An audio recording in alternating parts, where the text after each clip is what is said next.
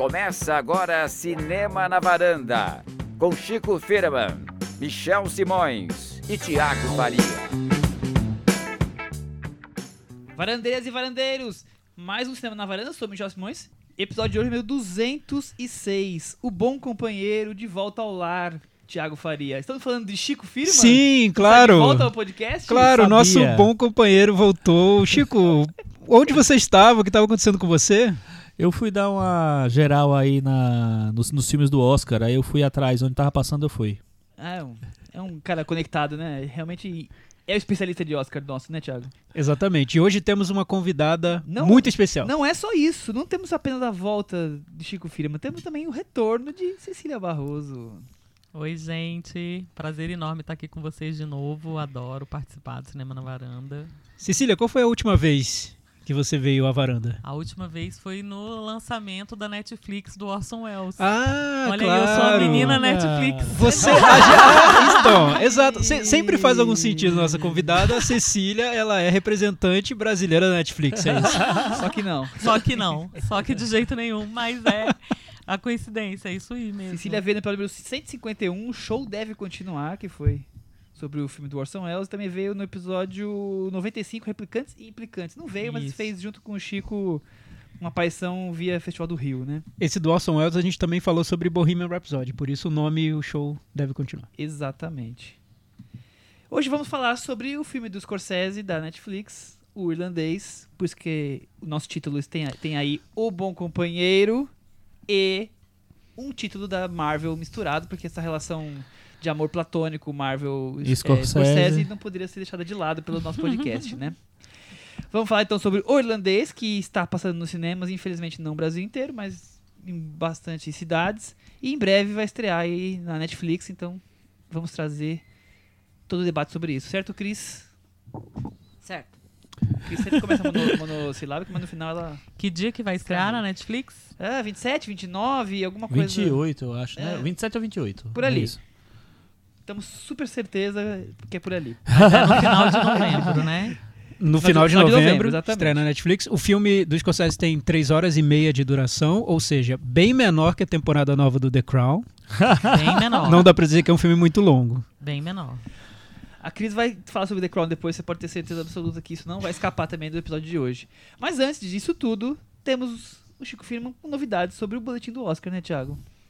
O que, que tá Boletim do acontecendo? O que você trouxe pra gente hoje? A gente tá falando de Netflix, né? Um filme da Netflix, que é um filme de Scorsese também ao mesmo tempo, e que é o, o- hoje é o filme favorito pro Oscar. Para ser para é o filme para que deve ter mais indicações e é o filme que tá sendo visto como virtual É o vencedor. filme a ser batido? É um filme a ser batido hoje, eu acho que sim. E aí, né, nosso querido Tiago Faria sugeriu da gente comentar é, como a Netflix está produzindo filmes voltado pro, voltados para o Oscar esse ano, né? Então, e a, a gente não está nem falando dos documentários, animações que eles sempre entram, os curtas e tal, mas dos filmes de ficção mesmo que tem muitas chances e, e que com certeza foram pensados para o Oscar. Então a gente tem o irlandês, que, que né, a gente vai falar agora, daqui a pouco. A gente tem o Meu Nome é Dolemite, que a gente já falou rapidinho aqui né, no, no puxadinho com o Ed Murphy também, que tem chances de indicação, na na principalmente nas- nas categorias de atuação. A gente tem o Dois Papas, que vai estrear perto do Natal, que é do Fernando Meirelles, que é sobre o Papa Francisco e o, o Bento XVI, que tem chances de indicação nas categorias de atuação e também algumas pessoas apostam que ele pode aparecer em melhor filme também, é, filme de direção, sei lá. E a gente tem o História de um Casamento, que é o, o- talvez o maior rival do, do irlandês no Oscar desse ano, que é do Noah Baumbach, que também a gente é, assistiu na mostra, passou na mostra, e que também vai estrear direto na, na, na Netflix. Não vai passar no Brasil no cinema, a não ser essas sessões que teve na Tive na mostra, mostra. né? Então, a Netflix veio uma porrada de filmes, assim, tá querendo mostrar que ela não é uma TV, é, que é, que é uma, uma produtora de conteúdo mesmo, uma, uma, uma produtora como qualquer outra, né?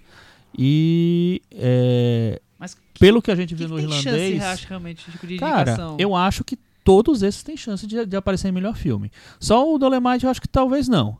Mas o Dois Papas, o Irlandês e o História de um Casamento, eu acho que as chances são bem Podemos boas. ter três filmes entre os oito, nove que É, são normalmente indicados. Tem que ver o que, é que vai acontecer, como eles vão receber, né? O filme do Scorsese é um filme do Scorsese, então tem aquela coisa. É um filme da Netflix, Roma era um filme da Netflix, mas era um filme estrangeiro, era um filme preto e branco e tal. Esse e filme teve não. lá, né? E, e teve chegou lá, chegou entre os perto. nove. Não, e ganhou melhor Quer dizer, direção, não né? tem desculpa desse, esse ano, né? Não tem desculpa que é espanhol, que é então, branco e preto. esse ano é- talvez isso conte muito menos. Assim, o, o irlandês, pelo que a, todo mundo, vamos comentar agora, o irlandês tem chance de entrar em umas 10, 12 categorias fácil, fácil. Então eu acho que vai ter muito Netflix esse ano. Agora, será que eles realmente vão abraçar de vez a Netflix e dar prêmios importantes para eles? Aí já não sei, porque não sei. Ah, Tem umas alternativas aí, né? Mas será que o irlandês perde para o Tarantino, por exemplo, ou para o filme de guerra do Sam Mendes que tá vindo aí também, que é um dos poucos que não que não entraram ainda? Não sei, não sei, mas eu acho que o irlandês entra em ator, ator coadjuvante, dois pelo menos, é, roteiro, direção e filmes é, na- nas principais.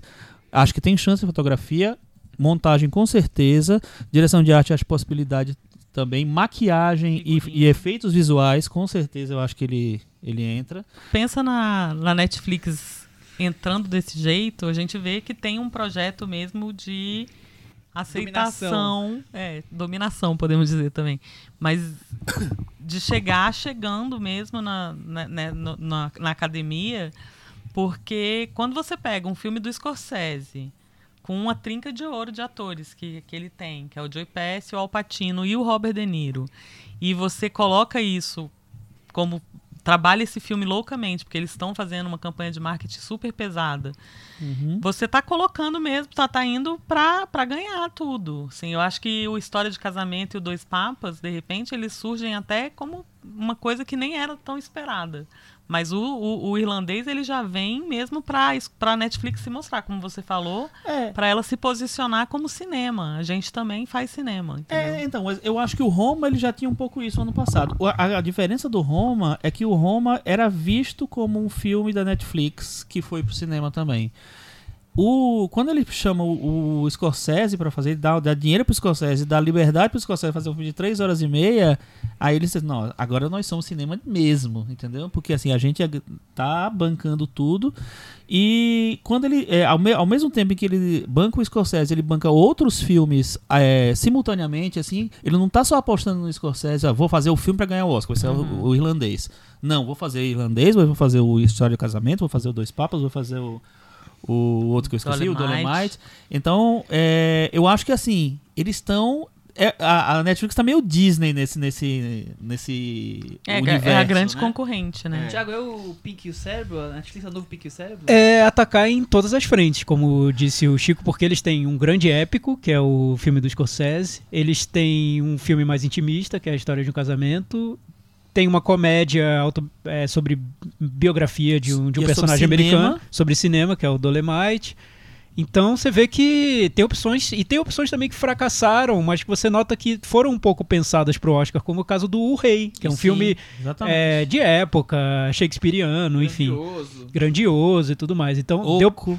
deu para ver que nesse ano a Netflix quis é, trazer é, um, um cardápio completo para que o Oscar escolhesse as melhores opções. E Sim. agora vai ser curioso, porque isso que o Chico apontou, talvez a Netflix brigue com o Netflix pelo prêmio, porque eu acho que hoje, no momento que a gente tá, os filmes mais cotados pro Oscar são o Irlandês e o História de Casamento, os dois da Netflix. Eu não vejo o filme do Tarantino como a grande aposta pro Oscar hoje. Eu acho que É. pode ser que ganhe, mas ainda seria um pouco azarão no meu ponto de vista. E tem, assim, o que, o que é curioso é que é, é- tem um risco, né? Porque quando você pega um, um, um Scorsese, você tá indo no certo. Peguei o Scorsese voltando de volta pra casa, como a De gente botou, de volta ao lar, como a gente botou no nome do episódio. Então é ele voltando pro, pro Scorsese tradicional que a gente conhece. E pega um outro filme que é bem mais arriscado, que é o Noah que é uma coisa mais indie, mais intimista, essa coisa que não é de tão fácil aceitação, assim, né? Embora seja na academia. É, embora tenha sempre a vaga indie na Sim, academia, sim. né, dá a impressão de que tem um pouco de cálculo aí da, Com das, certeza, das opções da com Netflix. certeza. Sim, é tipo preencher todas as vagas. Eu É. acho que tem, que tem por aí também. E se eles quiserem, imagina, se todos esses filmes, ah, os principais, as, as principais chances né, deles eh, se concretizarem, eh, você vai ter, por exemplo, na categoria de melhor ator coadjuvante, você tem dois, tem Al Pacino e, e, e Joe Pesci do Irlandês. Você tem o Anthony Hopkins do Dois Papas. Você tem o Wesley Snipes do Dolemite. Quer dizer, não sobrou e você tem o nada, Alan né? Alda do, ou, ou talvez o Rei Liotta. Você, você preencheu a categoria Impressionante. inteira. Impressionante. Entendeu? É, é um negócio bem. Nossa, o Alan complexo, Alda tá assim. incrível mesmo no, É, no e tá casamento. subindo na, no ranking. Mas Tá olhando incrível. pra indústria, Chico, o que a gente tem hoje é um domínio da Disney. E a Disney não tá tão interessada assim em Oscar, né? Eles estão mais interessados tá. em dinheiro, na verdade. Porque a Disney resolveu fazer a campanha. Eles, eles, eles têm aqueles sites for, for Your Consideration que eles botam as categorias que, que eles acham que as pessoas têm que votar. Eles fizeram pro, pro Vingadores, botaram em várias categorias, mas não botaram nenhuma de ator. Só que aí o que aconteceu, semana... aí inclusive é, alguém foi questionar o Robert Downey Jr. e dizer assim, ah, você não vai quer- querer fazer uma campanha, foi o último filme pro Oscar. Ele falou, não, tem nada a ver, eu concorri ao Oscar por esse filme e tal, não sei o que lá. O que é que aconteceu? A Disney agora mudou a campanha do, do Avengers e 13 atores estão sendo sugeridos para, para indicação. 13, inclusive o Robert Downey Jr. É o empurro Então- terapia, né? É. Imagina. Então eu acho que a, a, Disney, ela, na verdade, eu acho que ela esperava que o, o Ultimato tivesse mais bem colocado na, nos rankings aí, porque foi a maior bilheteria da história Ah, do mas universo. já ninguém lembra, né? Então- a Oscar, ninguém lembra. do Vamos filme. ver como é que vai ser, né? Eu acho porque, que nas assim, técnicas ele entra. Sim, sim. ele, não, ele mas- deve entrar em algumas técnicas Mas sim. só, né? É. Pois é, mas aí eu não Vai ter sei. aquela expectativa como teve os filmes anteriores do, da Marvel, que se vai poder entrar como, sei lá, o Pantera Negra, vamos entrar em melhor filme, quer dizer... É, pois é, ele não tem, ele Acho não tem tem o, o apelo do, do, do- Pantera Negra, mas eu acho que eles se fiam nessa coisa da bilheteria ter sido a maior bilheteria da É, história. acho que esse ano... Mas eu Vai acho que, que, que a gente tá vendo aí cres- eh, nascendo a, a- a grande briga do futuro. É isso, é Disney e Netflix. Porque a Disney, ela tá comprando tudo, né? Que ela vê pela frente. E a Netflix tá É, a apostando tudo. Tá negociando pra comprar na varanda também, mas nós estamos no jogo duro. É, não, é, é a Netflix e a Disney estão lá, assim. É, é, ca- por isso que a gente ainda não decidiu. A briga tá difícil a, gente, entre a eles. gente não é fácil. é. Mas é. É. isso, então acho que esse ano vai ser um ano muito é, complexo, assim, pra, pra gente entender direito. Agora vão começar a chegar os- o- as premiações né, do- dos críticos tal. É, semana que vem, se não me engano, tem o- os indicados do Spirit Awards. A gente já vai saber mais ou menos quais dos indies estão mais colo- bem colocados. É, e esse ano vai ser, vai ser tem outra coisa que vai ser interessante, que é o seguinte, assim, os prêmios do sindicato, eles geralmente eles influenciam as indicações para o Oscar. Os prêmios não, os indicados dos sindicatos. Só que o só o SEG que vai que vai é, lançar os indicados muito antes, então esses talvez tenham tenham uma influência maior. Mas o, o sindicato dos roteiristas vai, vai anunciar os, os finalistas deles um dia antes de acabar as indicações do Já Oscar. vai ter sido apurado. E-. Os sindicatos dos diretores e dos produtores, que são super fundamentais nessa corrida, vão anunciar no mesmo dia em que acaba as indicações, acabam a, a- o Vai cair o sistema. Então, sabe lá como é que vai ser. Eu acho que vai ser. A gente gosta assim. O Globo de Ouro vai ter um peso maior e o SEG eu acho que vai ter um peso bom também. Ô Chico, mas e o que, que você acha assim da, da campanha do, do Spielberg na, contra o- a Netflix? Eu não sei se agora se ele ainda tá fazendo essa campanha, né? Porque assim, o ano passado ele foi né, o, o grande porta-voz. Só que esse ano, e aí o Roma não ganhou, o Green Book ganhou. E aí, só que esse ano é o melhor amigo dele, né? Como é que se faz aí quando é o melhor amigo? Eu sinto que ele tá um pouco sumido aí na, na É, conversa. eu Mas, Chico, já que a gente tá na- entrou no terreno das teorias da conspiração, é coincidência o Scorsese sair no ataque contra a Marvel, que é da Disney, justamente agora no lançamento do irlandês pela Netflix? Olha, não Responda, sei. passa. Mas veja só, veja só a situação da, da- do- do- das pessoas mais é, como é que chama puritanas, vamos dizer assim, de Hollywood, assim.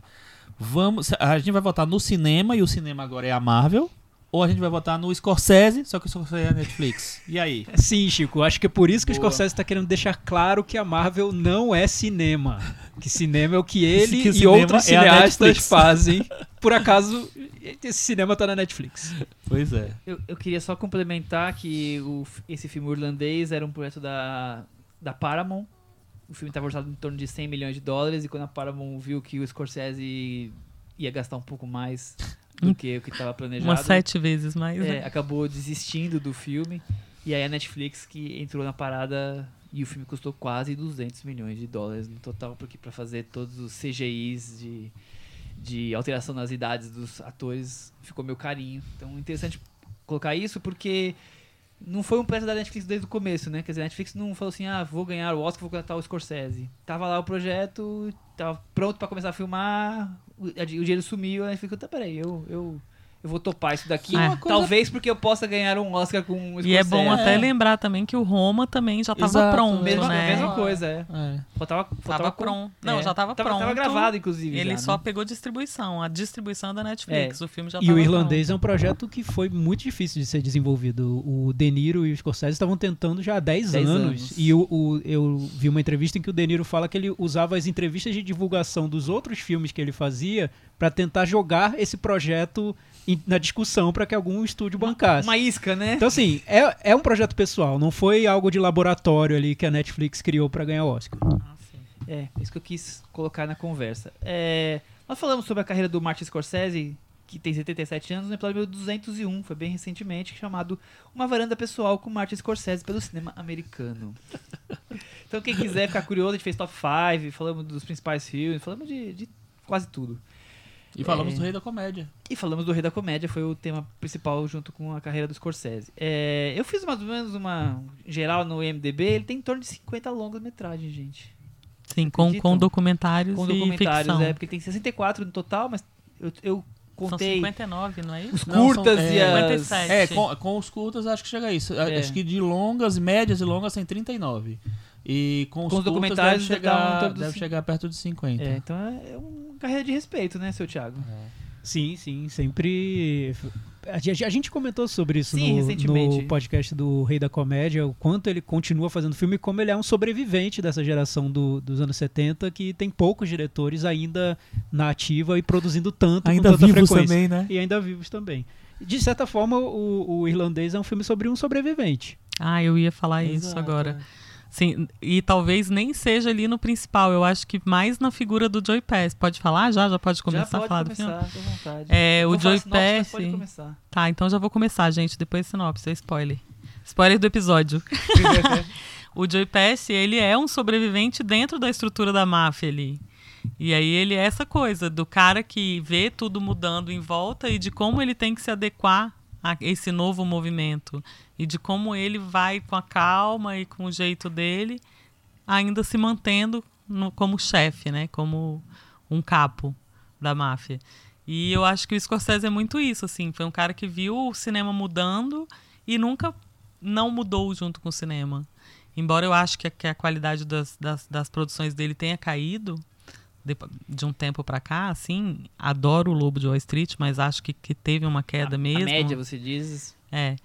É, ele, ele foi um cara que soube se manter. E aí a gente vê outros que desapareceram. Se a gente for pensar em Nova Hollywood, na galera que surgiu junto com ele, não conseguiram, não tiveram essa, essa, essa noção. E ele sempre com essa noção muito clara, muito perfeita na cabeça de que para eu, eu sobreviver eu vou ter que sim usar um 3D. Eu vou ter que sim fazer esse caminho. Eu acho que o Brian De Palma é um ótimo exemplo. O Brian De Palma foi quem apresentou o Scorsese e o De Niro. E o Brian De Palma hoje não consegue fazer filmes na mesma magnitude de, de espaço que ele Sim. que o, que o Scorsese É, o consegue próprio hoje, né? Coppola, né? Que Também. é o diretor dos- do, do Poderoso Chefão, o grande clássico, épico de, de máfia, hoje não consegue fazer nem os projetos independentes dele. exatamente, É, então, é bem o que a Cecília falou. Vamos pra sinopse então, Chico? Você, tá com os... Sinopse. você olhou todos os atores, todos os nomes, será que você vai conseguir? Eu acho que. é, é, vamos ver. Vamos ver.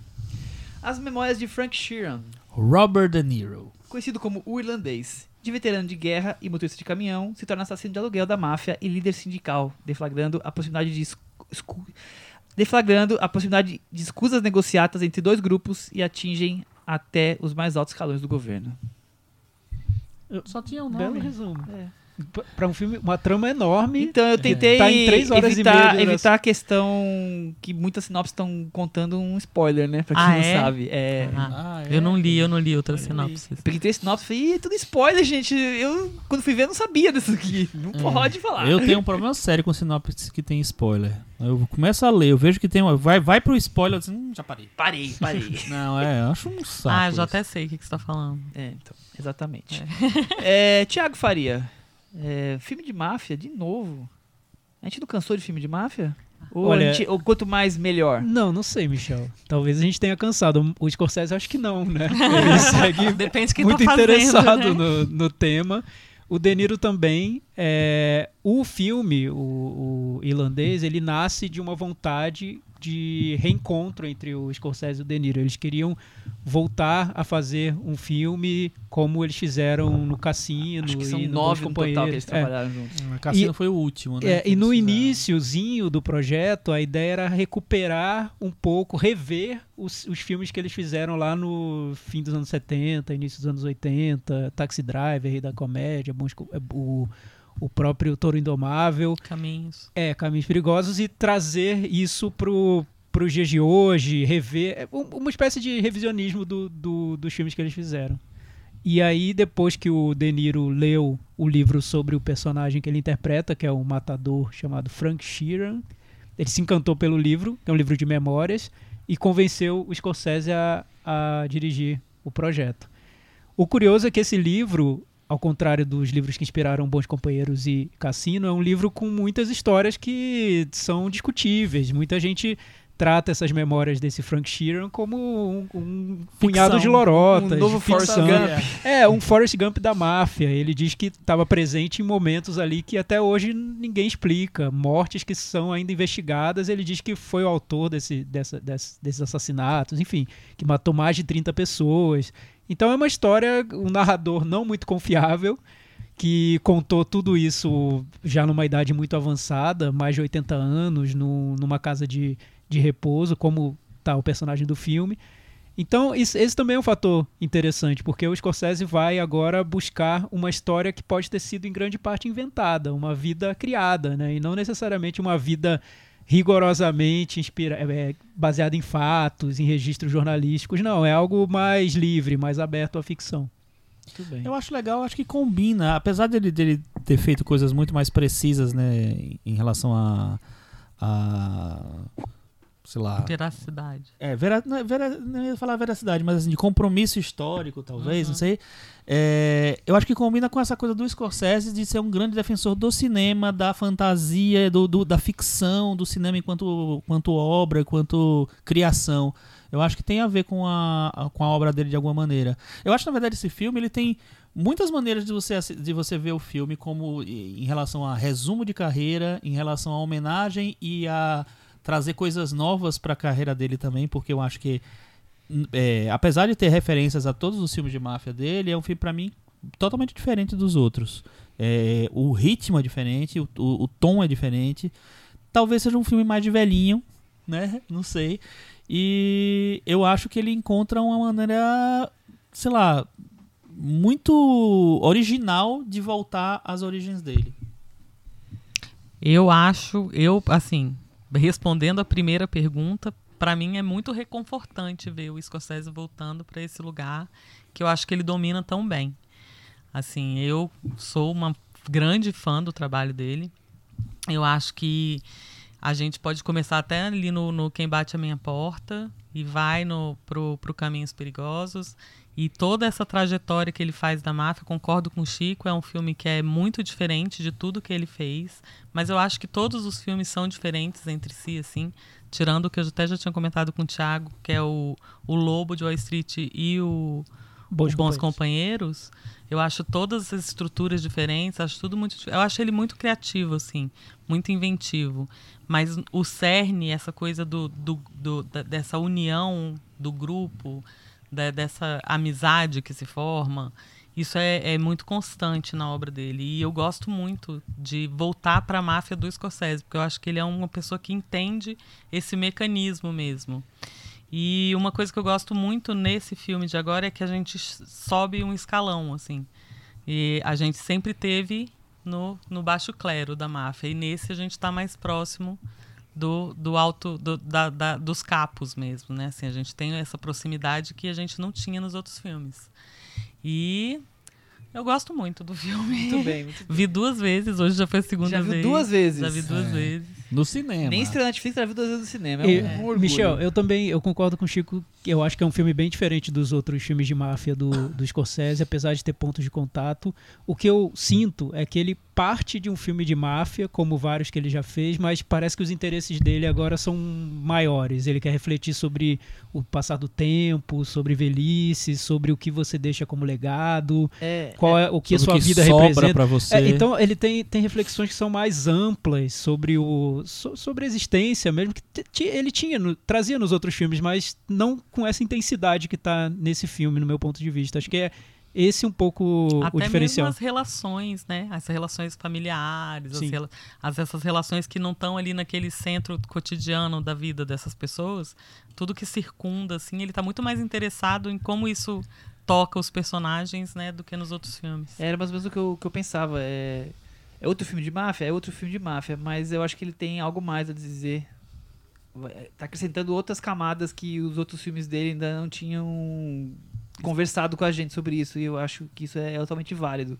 A partir do momento que ele pega um personagem que está revivendo a sua vida e está ali de alguma forma refletindo seus erros e seus acertos, não vejo nenhum, nenhum quê de arrependimento, mas eu vejo um quê de olhar para a estrada que ele seguiu e, e ver que legado que ele está deixando, com relação a desde a aposentadoria até a- as cicatrizes que ele deixou eh, nas pessoas, eh, cicatrizes eh, sentimentais, digamos assim, e que refletem na- no que ele está vivendo naquele momento agora. Que o filme começa com ele sentado numa, dentro de uma clínica, né, bem velhinho já e, e dali. Eu adoro aquelas cenas. Adoro quando ele tá falando lá. Porque assim, ele tá sendo entrevistado ali, né? Sim. Então, a- apesar do entrevistador só aparecer no final.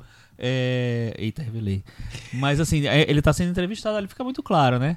E aí e é muito engraçado porque ele tá muito velhinho, ele tá maquiado pra ser velhinho, tá... é, deve ter efeito especial também, não sei. Mas é, é como se você estivesse repassando tudo, repassando a história do Scorsese toda, a- a- do De Niro inteira.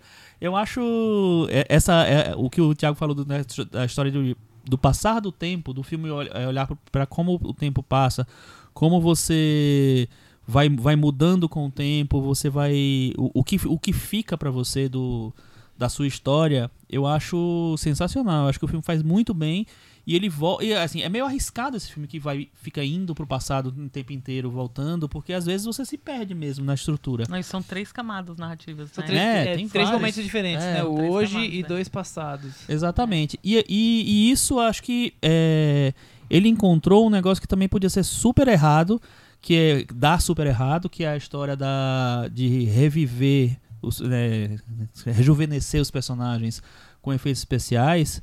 E eu acho que assim, você tem realmente tem um estranhamento na primeira vez que você vê, e assim, na segunda cena já some. E você já fica completamente. Entra total pra. pra eu entrei total na, na brincadeira ali. Então, eu acho que ele vai e volta, e aí isso, ao mesmo tempo que ele tá é, usando um artifício para contar a história do jeito que ele organizou a história, é, ele também faz homenagem à própria história daqueles personagens, da, da- daquelas pessoas, daqueles atores, daque, é, dele mesmo e de, da história dele com eles, né? Porque o Robert De Niro fez vários filmes com ele, o Joe Pesci fez vários filmes com ele, o Al Pacino nunca tinha feito, mas também tem a história de olhar para trás e, sei lá, repassar um pouco da carreira. Eu achei incrível isso. você achou de ser a máfia na aposentadoria? Não, eu adoro isso. Agora tem uma coisa curiosa é, no filme, que é quando ele apresenta o, o, o De Niro pela primeira vez no Caminhos Perigosos, é um traveling numa boate. Não sei se vocês lembram dessa cena, tudo vermelho Aham. e a luz vermelha. E aí ele vai o traveling e aí ele vem entrando, né? E, e tá o Harvey Keitel, e tá o Harvey Keitel esperando ele chegar e vai apresentando o personagem. Nessa você tem o traveling que chega até ele, começa a narração em off e aí ele entra complementando, né? Eu achei super legal esse vínculo que ele Dialogando, para, Sim. ligando um filme no outro, né? fez. Sim, não, e assim, apresentando o De Niro, aquele De Niro jovenzinho, todo que tá tirando a calça, né, que ele começa tirando a calça ali na, na boate, e o outro que tá numa cadeira de rodas, velhinho. Isso não é spoiler, não, né? Não, começo. é Na cadeira- E- então, e no, e no uso da música, e também tem outra camada aí que no uso da música tem um, um, um traveling muito famoso dos bons companheiros, que é o Ray Liotta entrando numa, numa boate, né? E É, é vivendo a bela é. vida de um, de um mafioso. Que o uso da música é muito parecido como ele usa nessa primeira cena. Sim. Então tem traveling que liga dois filmes logo Sim, numa cena. sim. Porque o Scorsese é, é aquele diretor cinéfilo, né? Não Sim. tem como. A É. impressão que eu tenho é que cada cena que ele constrói tem muitas ideias, muito bagagem, filme muito, ali é. dentro, né? Não, tem- Muito filme dele, muito filme de outras pessoas, Sim, muita discussão sim. sobre cinema. Então, é tudo muito denso, né? E nesse filme ainda mais. Eu sinto que é um filme que ele quer resumir tudo da, É, da é vida é dele, engraçado do que cinema você falou dele. esse negócio de, de outras pessoas também, de filme de outras pessoas, porque eu tô- comentei com a Cecília, a gente é, é, ela reviu, eu vi agora, né, pela primeira vez juntos. E é, não, por algum motivo que eu não sei exatamente o que é, talvez o nome do filme fosse fosse ser I Heard é, the You Paint You House- Paint You Paint Houses. É, esse é o, o- o- a cartela que aparece no, no filme mesmo, é só essa, não aparece The Irishman. A gente, foi, a gente olhou, pesquisou isso. E é, esqueci o que eu ia falar. Mas foi uma Eu boa Eu lembrança, sei o que, que você porque ia falar, Eu ia falar. que na primeira vez que ele senta na mesa com o Joey Pesci Ah. no restaurante, Não, não era que aí tem os três acordes.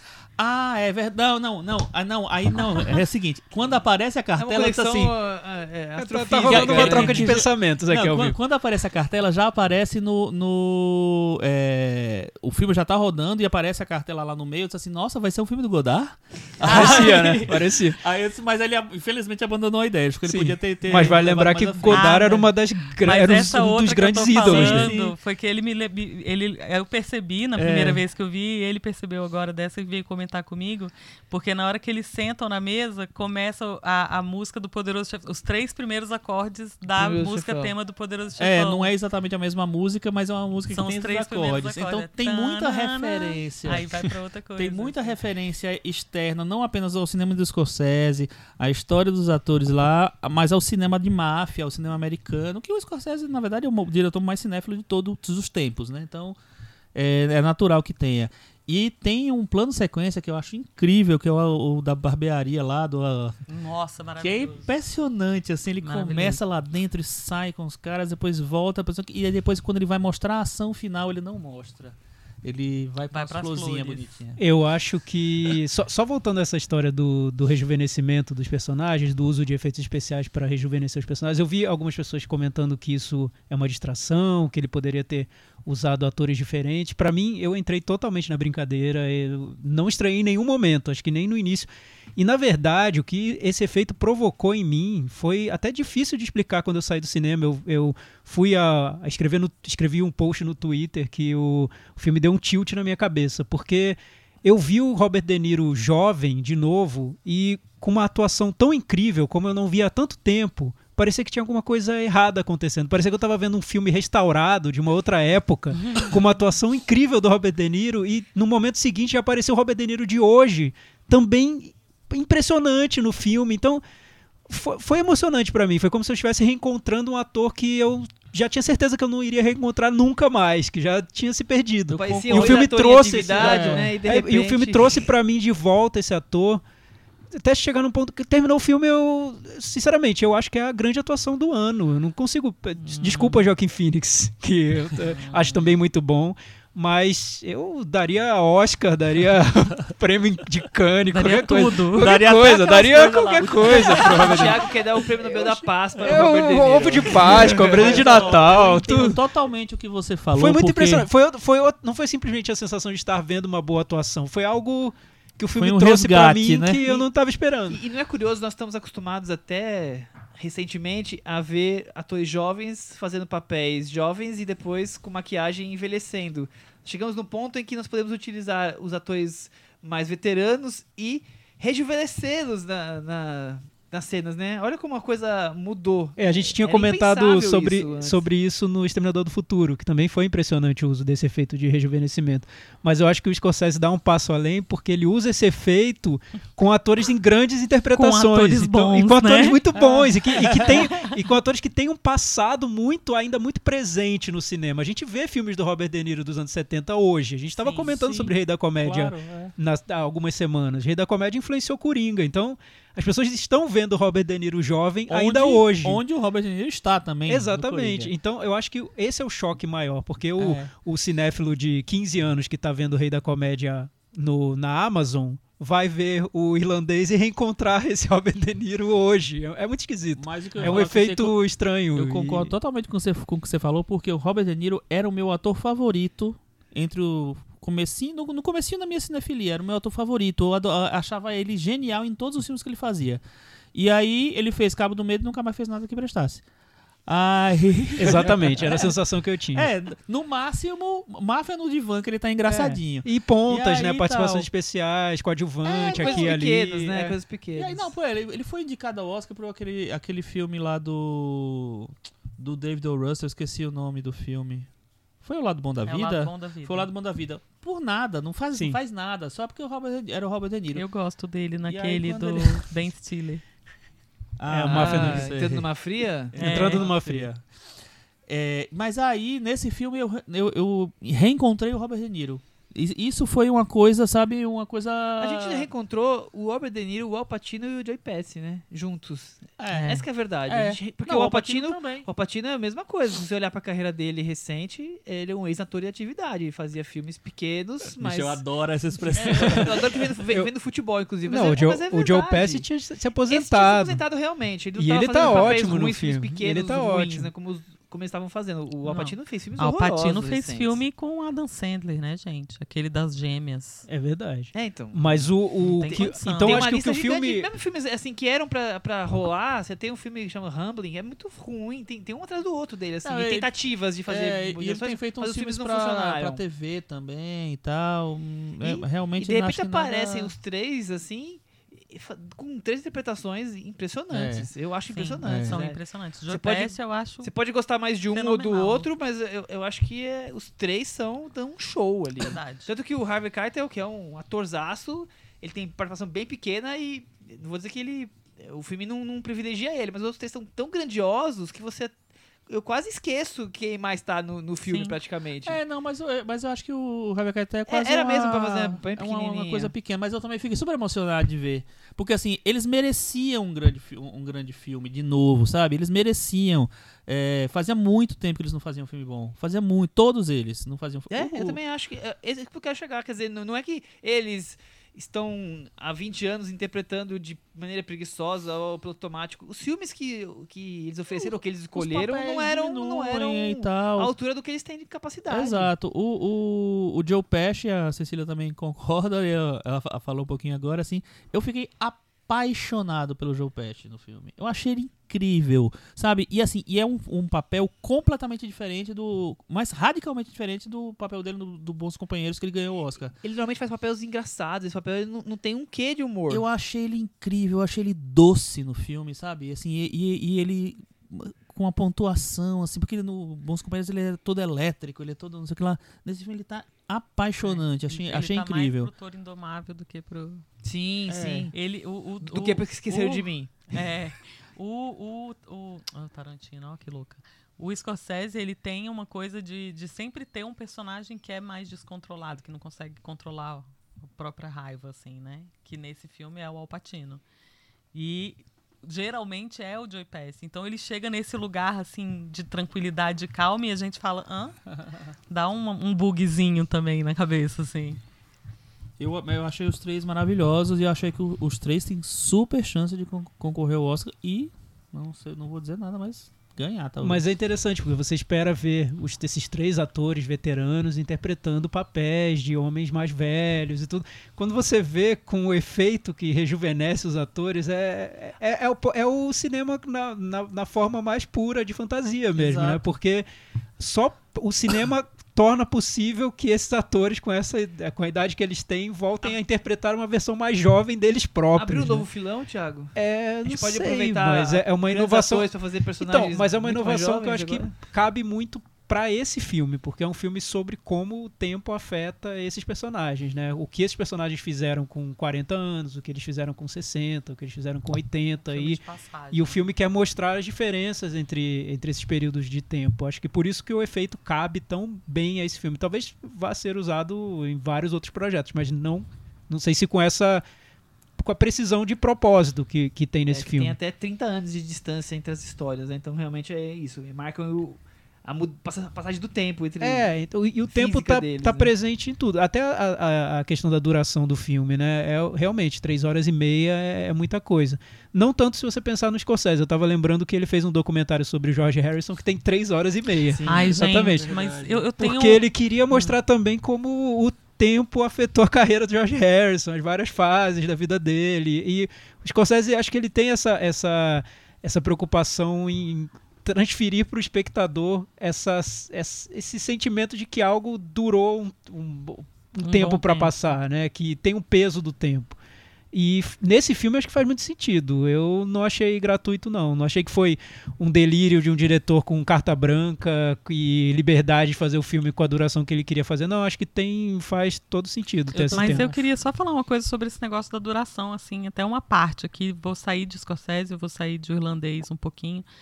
Que eu tô vendo muita gente reclamando muito disso. Mas a gente vê filme com duração longa desde que a gente começou a ver filme. Desde o vento levou até. Desde sempre. Desde sempre a gente vê esses filmes com duração enorme. Então, assim, eu não entendo as pessoas que hoje em dia pegam e falam assim: ai meu Deus do céu, eu vou ver um filme. Como é que o Scorsese me faz um filme com três horas e meia? É normal o Scorsese fazer filme com mais de duas horas. É normal a gente assistir filme com mais de três horas. Tipo, assim, não- lógico que a gente não vai pegar e ver só isso, mas o Spielberg, aquele cavalo de guerra, quanto tempo tem? Mas É um- sei eu lá. acho que tem umas 18 horas, então Aquele qua- eu quase É, o, o, o Vingadores Ultimato tem 3 horas e 1, eu não, acho. mas é, teve um ano, lembra que eu fiz um levantamento que até você leu aqui no, no, no- numa varanda, falando que, tipo, todos os, os filmes do, do Oscar tinham mais de 150 minutos. Então, assim, a gente vê esses filmes há muito tempo. Pre- Precisa de tudo, todo esse caos, assim, será? Sabe? Não sei. Eu acho que foi a meia, a. 3 horas e meia. É. Porque se tivesse sido 3 horas, ok, mas bem. meia hora? Mas- o mas que eu- tá fazendo sabe, aí? Eu não senti. Eu concordo, eu, não eu vejo filme do Nove Dias de 8 horas, mas é uma duração longa, com certeza. Mas, Não, mas, Mas eu acho que também eu acho. algumas pessoas estão desacostumadas, mas mesmo assim, é, é um filme longo. É, sa- sa- mas- mas sabe o que eu acho que eu- que eu não encaixa achei- facilmente numa programação noturna sua, assim, é, é- tem, ele cria algumas dificuldades nesse ponto. Mas, é, aí mas pro falando de Scorsese é você que tem que se encaixar na Sim, programação do cinema, né? Eu tô falando de pessoas que, Sim. que Mas o que eu ia falar, assim, completando esse raciocínio, é o seguinte, assim, eu vi mais de uma pessoa, umas, umas três pessoas falando assim, ah, por que, que o Scorsese não fez uma série, então, já que era pra fazer um negócio tão grande e tal, não sei o que lá. Eu, gente, Que é poxa, o Scorsese, né? porque ele é o Scorsese, porque ele faz filmes e porque, ele não enfim... o- tudo bem, o ritmo é lento mesmo, e eu acho que é pra ser lento, ele quer que seja lento, mas... Vai ver o Belatar na mostra pra você ver o que, é que- vai ver o que é lento. Vai ver o Lave Dias na mostra. Vai ver o filme do elefante sentado Nossa, quieto. E são pessoas que assistem esses filmes. Que estão fazendo essas Mas eu acho- Não, mas eu não acho- sei. Vocês viram muito- muitas reclamações? Porque, porque eu acho Eu que é um vi. filme que. Tem é muita porque gente acho que. que não vai tá, ver no cinema va- por conta disso. Então, mas vamos, vamos comparar. Acho que tem um filme muito longo, mas que quer trabalhar com essa história da lentidão, como os filmes do Belatar, e que realmente eles estendem um- uma trama por muito tempo e tudo mais. é muito O Scorsese, isso, é. não, é um filme em que muita coisa acontece. Sim, tem, Ele tem, história. tem muita coisa acontecendo. Ah, mas você, É, a- mas um o a Visconti. trama é Um enorme. Visconti. Assim, As pessoas exato. assistiram o Visconti. Exato. Sim, sim. E o Visconti Ou tem não. quatro horas de duração. É, e também tem Mas tramas E O enormes. Vento Levou, que também cai nesse lugar. Filmes narrativos muito longos. E sim- É. não filmes experimentais É, muito longos. Mas aí, aí o vento levou. É. Não, Mas, é, assim, por exemplo, o Poderoso Chefão 2 tem, tem 3 horas e meia. É, exato. É, então, mas Exato. o Pelo Chefão não é de 2019, que as pessoas querem olhar o celular, É, e atualizar exatamente. o WhatsApp, E entendeu? Essas E coisas. assiste o YouTube na velocidade acelerada. Você precisa né? pensar e, eu, nessas e sabe o coisas, que eu acho o interessante? mudou. É que, é que é o seguinte, assim, muitas das pessoas que, que, que falam assim, ah, podia ter feito uma série, eles veem cinco capítulos da série no dia, seis capítulos da série no dia. Muito Então, mais, assim, né, o mais. filme. Mais interessante, Chico, eu, eu li uma entrevista com o Scorsese, ele disse que até pouco tempo ele considerava a série como uma espécie de filme em episódios, mas ele diz que mudou essa opinião. Ele acha que hoje série não é filme. Que o filme precisa ter. Marvel também não. Exato. Então, ele, ele, ele concorda com você em filme relação é ao, ao, ao que você diria do, do Twin Peaks. Ele Aham. acha que não é filme, porque o filme ele acha que exige uma imersão naquele projeto completo. Então você Aham. vai ao cinema e assiste três horas e meia. E pronto, é o filme completo. Na TV você pode ver um episódio de 40 minutos, depois outro dia você vê outro episódio. Aqueles episódios são fechadinhos pra ter início, meio e fim. Então Tem o gancho. tem um gancho que liga um episódio no outro. Então já não seria um projeto completo. Ele, ele pensa assim. Eu acho que tem, tem, muito, tem muita variação aí. Mas é Tem, acho tem diferenças a, a entre uma coisa e dinâmica, né? Tipo assim, a série ela é pensada pra ter 40 minutos, ou uma hora, ou 20 minutos e tal, e se resolver aquilo ali e continuar. Mas assim, tem uma coisa diferente. você, você não precisa ver tudo junto, mas às vezes você vê. Enfim, faz maratona e tal, X. É um formato, o formato é diferente. O, é, o que eu ia falar é o seguinte, por exemplo, o, o filme do Lave Dias, que a gente viu, o Michel e eu vimos na mostra há um tempo atrás, que tem 8 horas de duração, é, a mulher eh, falou no, no começo da sessão, ó, não existe intervalo, porque geralmente quando o filme tem mais de 3 horas, ou 4 horas, sei lá, é, exibem com intervalo, pra você ir no banheiro, fazer um xixizinho, comprar uma água e etc. Ele falou, não existe intervalo porque o Lave Dias pede pra ser exibido sem intervalo. Por quê? Porque pra ele, o, o, o importante não é você ver todas as cenas, entender todas as coisas, fazer todas as conexões. É você entrar no espírito, no, no- no- na atmosfera do filme. Então eu acho que tem. Você escolhe o formato. É. Você escolhe o Mas formato. quantas horas tem um filme do Lavo Dias? Não o curta de 3 horas e meia, os outros. E- Oito. Não, depende. 8, 9, Pois é, 10, 12. Vamos voltar pro irlandês? Vamos, voltar. É... Ah, e só falando, o irlandês é um filme que fala sobre o tempo. Exatamente. Então, ele Faz é todo sentido. eu E é uma longa né? história, né? É. Que envolve vários personagens, eu falei, vários Tá períodos. contando 30 anos da Enfim, história daqueles exato. personagens. Agora deixa eu né? falar de polêmica. Pô, Polêmica, eu vamos queria ouvir as meninas dessa mesa. É o seguinte, assim. Existe uma grande polêmica que tá rolando nesse filme e que é em, relação às personagens femininas. Estão dizendo que, ah, que tem um filme é meio misógino, que, é, que, que não tem, não dá voz às mulheres, as mulheres que aparecem no filme não, sei lá, não, não Tem significam muita digamos coisa. assim. O personagem da Ana Peckin só tem uma fala e tal, não sei o que lá. O que é que vocês acham dessa história da, da figura da mulher no filme? Bom, vou começar pelas esposas. tá? Certo. É, o que, que eu acho? Você tem uma história. Quando, quando a gente analisa um filme, a gente tem que analisar quem que tá contando aquela história. Quem tá contando a história pra gente é o. O, Frank Frank Sheeran. O Frank. É Frank? Frank. É. É o Frank. O Frank tem uma visão Frank. específica. Frank. Ah. Desculpa. O Frank tem uma visão específica daquelas mulheres. E a gente tá vendo isso através dos olhos dele. Então isso vai ser narrado por ele. Então não tem como a gente ver aquelas mulheres de outra maneira. Não dá pra gente querer que elas sejam super diferentes, super, sei lá, tenham outro tipo de comportamento, se ele enxergava ela, no caso das esposas, como postiches, né? Essas esposas troféu, né? Essas esposas de, de exibição. Que é isso, elas envelhecem menos, elas estão sempre fumando, a gente não escuta as conversas dela, elas estão lá para limpar a roupa deles. Por quê? Porque isso é como ele enxerga aquelas mulheres. Então a gente vai ver como ele enxerga, porque quem está contando é ele. Aí no caso da filha, que é o caso mais polêmico, que todo mundo fala que tem poucas falas. O, eu acho um dos personagens mais bem desenvolvidos do filme Eu também. porque é, embora ela tenha poucas falas, tem mesmo, é, até, até me questiono se esse negócio de contar tempo de fala realmente deveria ser válido para todos os filmes. Porque eu acho que todo o arranjo, todo é, esse trâmite entre a, a máfia, a gente vê pelos olhos dela, assim. E existe toda essa ligação dele percebendo esse olhar dela, assim. Ele sabe que ela tá vendo e ela percebe muito melhor do que ele até essas relações. E ele tem uma vergonha dela, assim. Então, ela é uma personagem feminina super forte que intimida esse protagonista, né? Assim, você vê que essa relação não se desenvolve e tudo pelo olhar. Então, poxa, se você tem um personagem que consegue fazer tudo pelo olhar, você tem o personagem. Ela não precisa falar. É, é um personagem muito melhor do que outros que precisam ficar fazendo discurso, entendeu? Eu concordo. Concordo Sim, sim. totalmente. Eu, eu acho que a, que a personagem da filha é, é uma espécie de centro moral do filme, né? Porque o filme, o que, o que eu acho a, a grande ideia e muito corajosa do, do Scorsese é dar a palavra para esse personagem que, além de ser um personagem quase um, um Zé Ninguém, ao mesmo tempo em que é o Forrest Gump da máfia, é um Zé Ninguém da máfia, porque é um, um cara que é veterano da Segunda Guerra, que vira motorista de caminhão e começa a se envolver com a máfia, mas se envolve para virar um matador, um brucutu que vai resolver problemas ali e, e solucioná-los de maneiras violentas, né? Então ele acaba matando muita gente nesse, nesse processo. O filme dá a palavra para esse personagem, que é um monstro, mas ao mesmo tempo é um homem que tem algo. O Scorsese define como um, um homem bom. Então é um Uhum. homem bom que vira um monstro, por causa das atitudes dele, das escolhas que ele faz na vida. E como o filme é pelo olhar dele, a gente está ali é, sendo levado pelo, pelo discurso desse homem.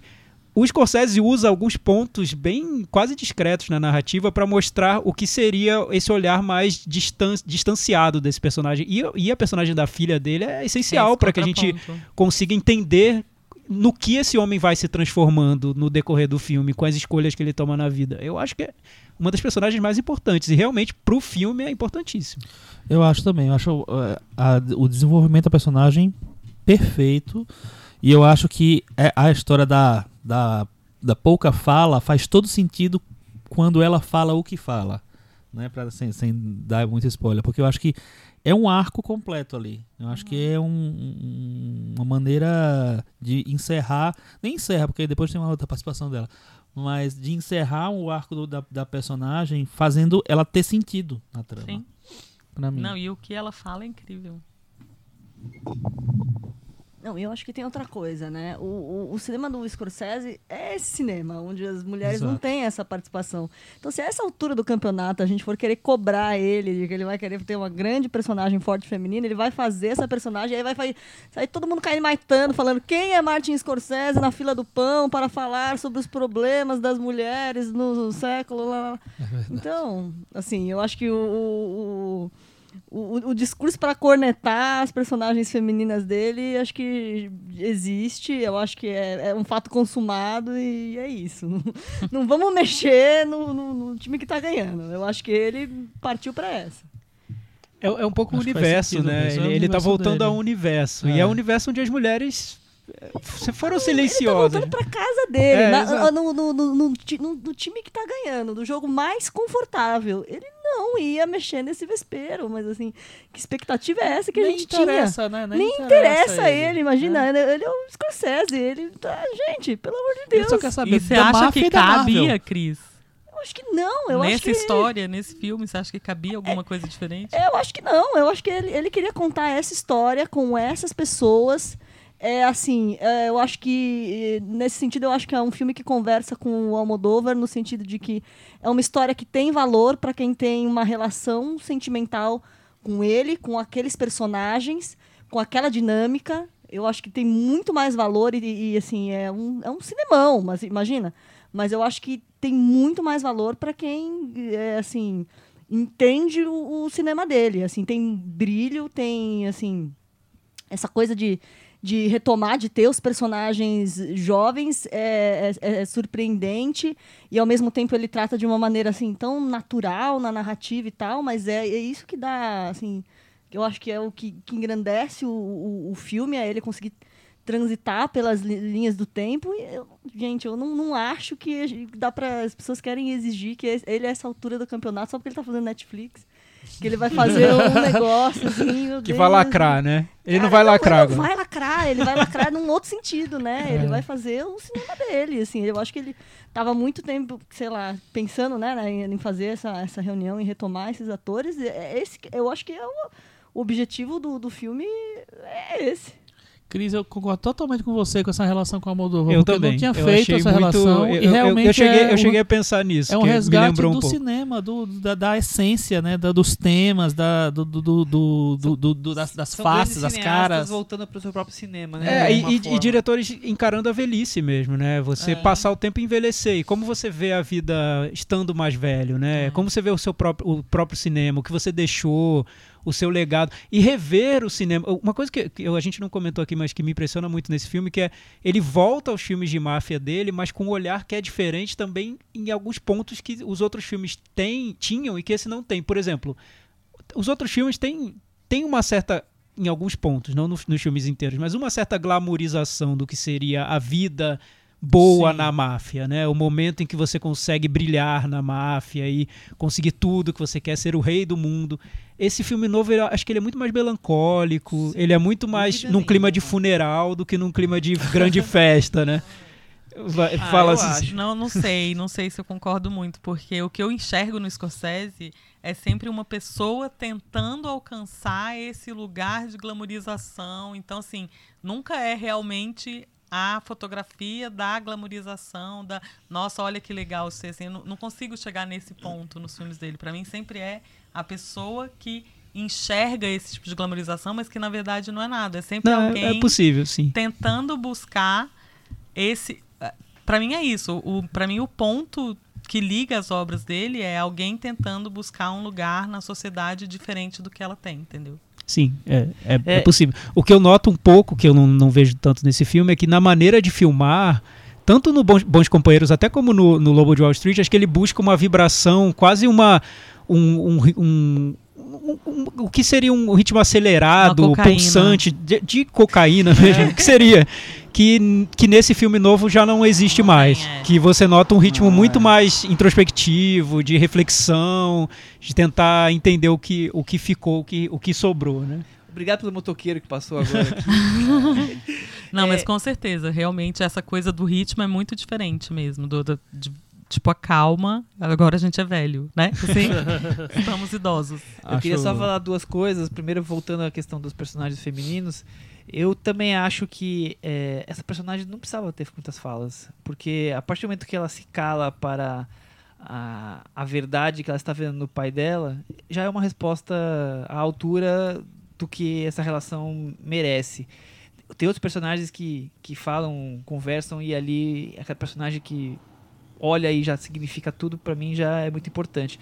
Mas eu entendo quem levante essa coisa do tipo ele se foca em alguns personagens e os outros são são coadjuvantes quase figurantes ali, né? E ah, poderia ter um desenvolvimento melhor da família, poderia. Não é o filme do Scorsese, não é o foco, o foco dele é o irlandês e é as relações com as pessoas importantes pra ele nessa questão máfia, negócios. Então é isso. Então você pode criar o que você quiser de expectativa, mas o que o Scorsese vai entregar pra você é aquilo ali. Então tem uma cena importante com uma outra filha, mas são coisas pequenas, porque pra ele o importante não vai ter uma cena como tem no Poder do Chefão, ah, eu esqueci agora, é Diane Keaton, Diane que Keaton. ela parece pouco quando aparece, tem uma cena que é arrebatadora. Uhum. Não é, o Scorsese vai ter na relação com o Scor- do, do, do, do De Niro com o Gepetto, na relação do De Niro com o Al Pacino. O filme está ali aquele entorno. São três horas e meia em torno desses personagens, não é? mas São eu 30 acho anos de história entre três personagens. É, mas eu acho a cena da filha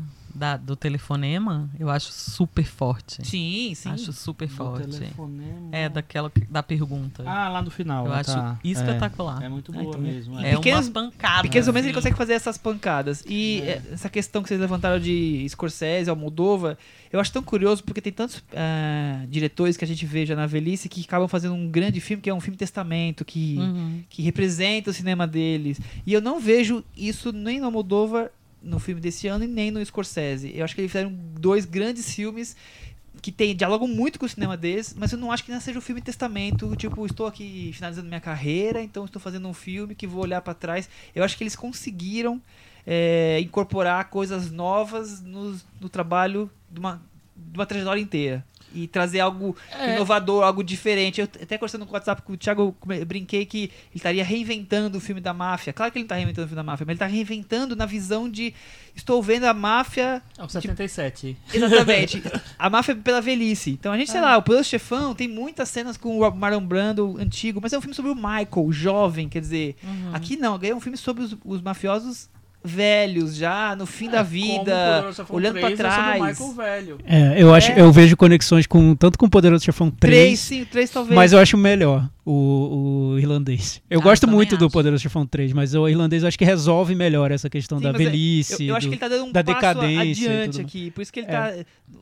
Quando eu falei reinventando, é nisso. É, é reinventando uma maneira de contar a mesma história, com os mesmos tipos de personagem, mas com.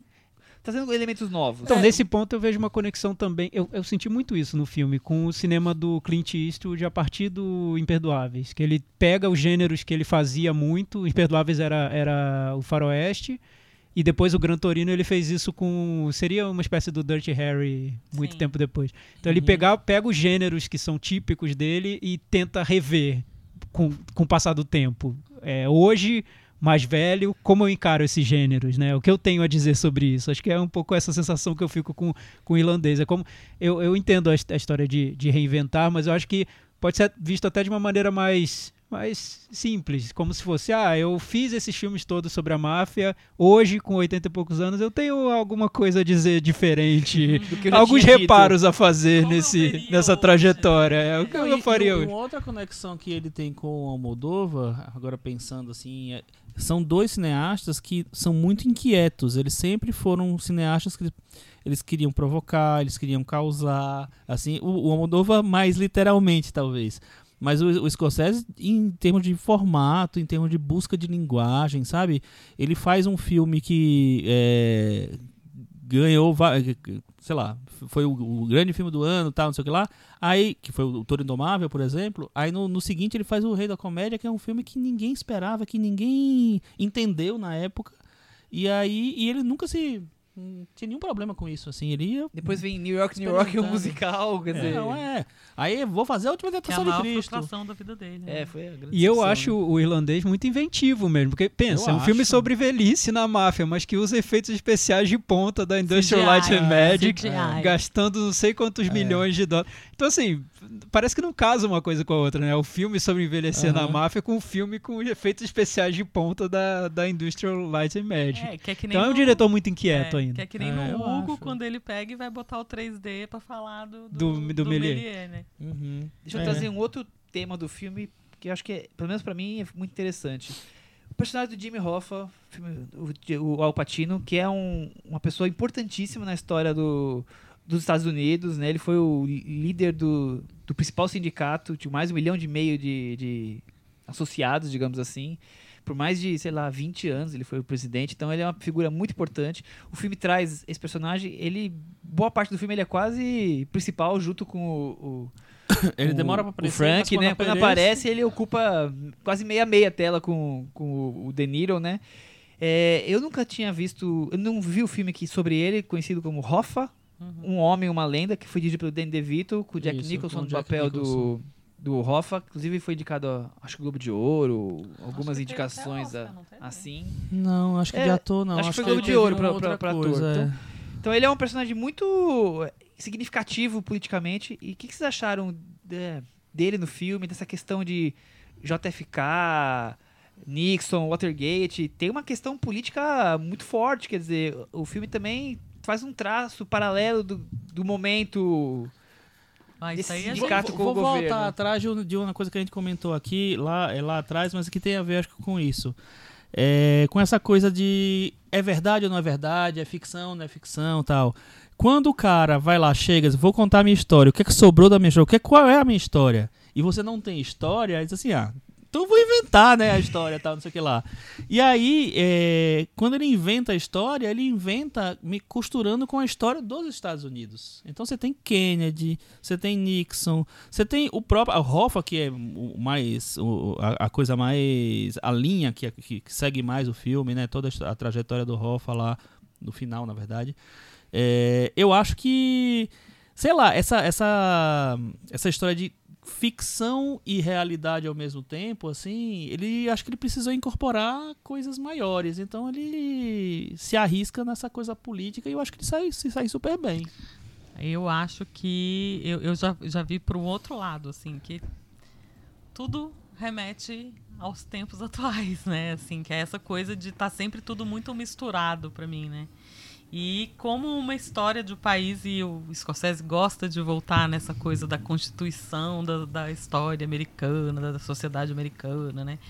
É, e como isso tem uma relação muito forte com a máfia e com os sindicatos, né? Assim, e aí eu lembro do, do sindicato de ladrões e de não sei o quê, dessa força mesmo, e de como isso é mal utilizado, de como acontecem esses desvios e de como isso tem essa coisa de, ai, tá vazando dinheiro do sindicato para eleger esse XYZ, tá XYZ é, é, eleito, então libera dinheiro para o sindicato. Ai, não, mas vamos emprestar dinheiro para a máfia, que a máfia vai construir ali Las Vegas. Ah, então a gente tem aqui o sindicato no, no fundo de pensão vai ter dinheiro porque está investido. E tudo isso é imagina, no capitalismo, né, gente? Imagina se tivesse então, é fake mundo. news naquela época. Imagina.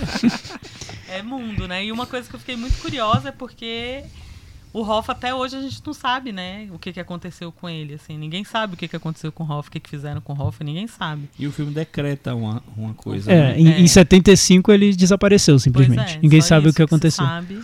Mas eu, eu acho que ele, ele entrelaça o que seria a história desse personagem que é um que vai virando um monstro, né? Porque mata muita gente e, enfim, se envolve com crime e tudo mais, com a história da América. É. Acho que por isso é um filme muito Sim, duro, né? É esse, esse é o ponto que eu quero chegar. É como se mostrasse que aquele personagem já está tão naturalizado ali dentro daquela história que talvez nem ele perceba o a estrutura já é tão é, o quanto ele tá faz... o por isso que só se confundem, né? E por isso eu acho que, que o olhar da filha é importante pro filme, porque é só ali que a gente consegue entender realmente o quanto aquilo é terrível. Uhum. Porque se não fosse a filha ali pontuando o filme, pareceria uma, algo natural. Sim. Exato. Porque é o personagem contando a história, a história americana também tá cheio de, de crime, cheio de desvio, de, de, de traços amorais que parece que tudo casa, né? Então o filme acho que cria esse paralelo entre personagem Inclusive, e América. Tem, dando um, um, pequeno spoiler, mas não vai fazer sentido porque só faz sentido se você souber o contexto. Tem uma hora que a Ana Peckin dá uma encarada nos mafiosos lá que ela. Sim, e, eu, e ela parece sempre. sempre... Assim, menina, vira esses olhos. Né? ela parece nunca aceitar aquela realidade, né? Exato. que é tá a realidade fora. do país, né? Exato. No final exatamente. das contas é, é isso que a gente vê, né? Eu acho. Que é isso. O, o irmão do presidente é o procurador-geral. Então, assim, tudo, Exato, tudo é. muito corrompido, é. independente do lado que esteja. Os criminosos que... que vão pra prisão, mas não é bem ir pra prisão e a gente sabe que até hoje é, é isso, né? Que é tudo um pouco é. arranjado, enfim. É isso, é, é nossa vida. Quer dizer, nós estamos andando em círculos, e né? E a gente Como sociedade. é a filha, né? Olhando e falando. É, olhando e. Hum. Nossa, é. que vergonha, né? somos todos Ana Peck. somos todos. O espectador. Hashtag o espectador somos é... todos Ana Peck. Indicação pro Ana Peck, por favor, gente. Lembrem da Ana é Peck. É porque é muito pequena, mas eu acho ela ótima no filme. De verdade. É, porque eu acho que se o Scorsese tivesse feito é. a cena do grande é. discurso, ela é. teria sido indicada. É. Se fosse a Diane Keaton no Poder do Chefão, ela estaria sendo indicada. Mas é um filme que acho que é, o, o Scorsese soube usar de todas as maneiras a carta branca da Netflix. Netflix, que é faça o que você quiser. Ele fez o certa. filme dele. Tá tudo liberado. Mas assim, ela só só não é indicada porque o Oscar é essa badernagem aí de, de marketing. Porque se fosse uma coisa séria, ela seria indicada pelos olhares dela. Vamos ver, né? Vamos ver. Não acho que tá, que tá fechado, não. Hum. Eu acho assim. Tomara. O, eu, eu, eu imagino que o filme vai chegar muito forte no Oscar. E dependendo disso, ele leva algumas coisas que não são tão óbvias assim sabe? Porque se, se tiver três indicações pra, pra, de ator, ator e ator coadjuvante, eu acho que aparecer uma atriz coadjuvante no meio ali não é estranho, não. Teve gente que ganhou o Oscar por menos tempo em tela do que a. Verdade, verdade. Mas, enfim, vamos ver. Mas tinha fala, né? Sempre tem aquele grande momento Oscar, né? Eu lembro até no filme American Gangster, que teve uma atriz que foi indicada e que ela tem dois minutos de, de cena e é um grande discurso, que Ah, ela Judy chora. Era Judy Judy, não, não, era Não. uma Não, atriz- American Gangster é, é a Ruby... Ruby Lee, Ruby Dee, Ruby Dee. É, são É. dois minutos que o momento Oscar e ela foi indicada. Não, mas teve uma da Judy Dent que acho que é nove, que é segundos, não tem esse? Segundos? Ou é minuto? Não, é Sei. minutos, são minutos. É ela no Shakespeare Apaixonado. Ah, É. O, e o Anthony Quinn ganhou por oito minutos no fazendo o Gauguin no o filme do Van Gogh lá de anos 50. e teve o pai do super-homem, Marlon Brando. Mas ele não ganhou. Não ganhou, mas, mas foi indicado, não foi? Não. Ah, não? Então tô louca. Ele ganhou foi muito dinheiro naquele filme. Vamos pro Metavaranda ou faltou alguma coisa? Não, acho que a gente. ah, acho que a gente dissecou o filme, né? Maravilhoso. Assistam, assistam no cinema se puder. Ah, se Mesmo der, se a né? sala não for Finalmente, boa. Ele vai ficar mais, mais uma semana em cartaz? Não tá confirmado ainda. Tá, tem essa primeira semana que Tem que terminar- ver se vai ser sucesso, né? quarta-feira. Tá sendo Essas sucesso. estão. Tão Pelo menos lotadas. a que eu vi São Paulo estão, né? Não sei, em É, todos os lugares. parece né? que estão bem lotados em vários lugares. Que bom. Porque é uma sala só, que a distribuição é por conta da Netflix, né? Sim. Acho que é E a importante a, sessão gente que eu vi aqui. foi, foi, foi bem curioso, porque tava cheia a sessão, tava lotada, e eu notei reações de. Acho que parecia em alguns momentos que o filme era uma comédia. Eu não, não sei, não achei tanta graça no filme. Ah, teve uma moça que tava Tem- atrás de mim que ela. Tudo lá. Nossa, hoje riram Mas eu muito acho que, na minha que sessão. isso é, é embarcar na narração do personagem, né? Porque o filme tem essa leveza. O, o Scorsese é de um tempo que eu acho que você não precisava deixar as coisas tão, tão preto no branco. Você não pre- precisava deixar claro quem é o mal e quem é o bom. Então ele ele ainda dá a palavra pro que seria o homem que se torna mal. E aí causa essa estranheza de você acabar rindo, se pegar rindo de um bandido, do que o bandido tá contando, de É. como ele matava, de como ele se desfazia das armas. Tem uma cena que ele se desfazendo das armas que as pessoas acham engraçado. Ah, Enfim, entendi. tem um, um humor esquisito, um ruído aí no filme. Eu ri nessa cena. Essa cena, acho que essa cena também eu tô- posso ter dado um tipo de sorriso. Talvez eu não, sou, não ri, mas eu sorri, com certeza. Bem, mas eu tô esperando muito pra rever na Netflix. Eu fiquei com muita vontade de, de rever, rever na, na tela da minha casa. Metavaranda, Chico Firma. Vou dar nove. Cecília. Nove. Cris. Sete e meia. Ah, pode dar meio? Então nove e meio. Muito bem. Sete e meio. Tiago, vou dar nota 8. E você? Então, eu vou dar 9, mas eu quero rever o filme, porque talvez cresça pra um 9,5, até um 10, quem sabe. O único trecho do filme que eu senti que eu preciso rever pra confirmar é quando tem a presença mais forte do personagem do Alpatino. Eu acho que o- a narrativa do filme dá uma. É, pa- parece que tem uma barriguinha ali no, na narrativa. É o meu meio ponto perdido. É, justamente quando entra mais É. o personagem do Alpatino. Mas eu tenho que rever. Talvez na revisão isso melhore. Curioso, Ele fica né? muito Eu- tempo em, É, então, É, então, é, duas horas patinha. Não, mas é só, na, é, só na, é só na hora que ele entra, né? É, só naquele exato. começo, Aham. né? Eu senti isso também. E no final eu sinto um pouquinho também, mas aí. Ah, o final eu gosto tanto, sabe? Eu gosto muito do final. Eu, muito eu acho a hora final exemplar. É, Da- porque eu, eu, É, eu- da festa de homenagem pra frente, eu não tenho nada pra reclamar. Porque pra mim o eu, final- eu acho antes que eu posso ter pontos aqui e ali, mas a hora final. a imagem final, a cena final, o frame final, eu acho tão bonito. Putz, eu acho incrível. Não, a Tchau, beijos. Os, os dois diálogos é, na, na festa do, com o De Niro com, o, Depe- com, com o Pet e o De Niro com o, o Alpatino, eu, pra mim, tinha só aquilo ali, já, já Não, eu podia batia pau e ficava de joelho, assim, que eu acho sensacionais. Também, né? É. É. Mas acho que é um filme que, pra, pra mim, pelo menos, eu senti que precisa de revisão, porque eu acho que tem muita coisa lá. Eu não consegui pegar tudo, tudo de uma vez. Primeiro que eu fiquei muito impressionado pelo De Niro no filme. Então, terminou o filme, eu pensei, senti que perdi tanta coisa, porque eu fiquei ali fixado naquela interpretação.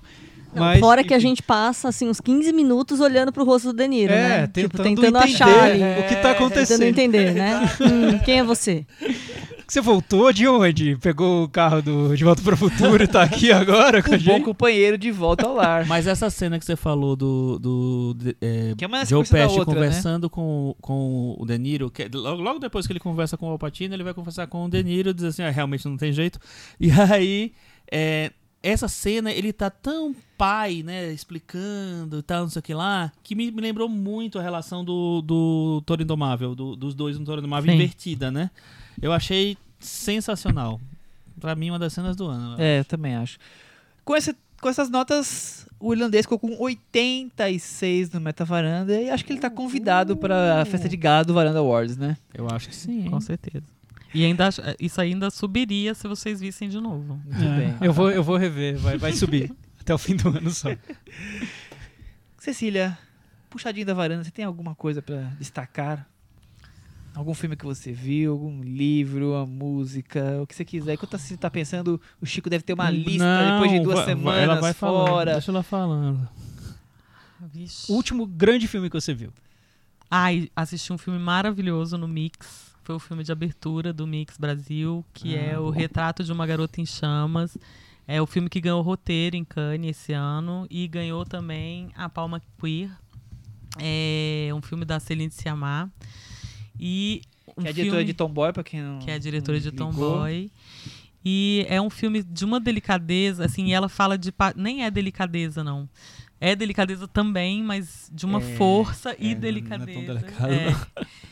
Mas ele é muito delicado no tratar da paixão e da, da- da- do amor, assim, dessa coisa.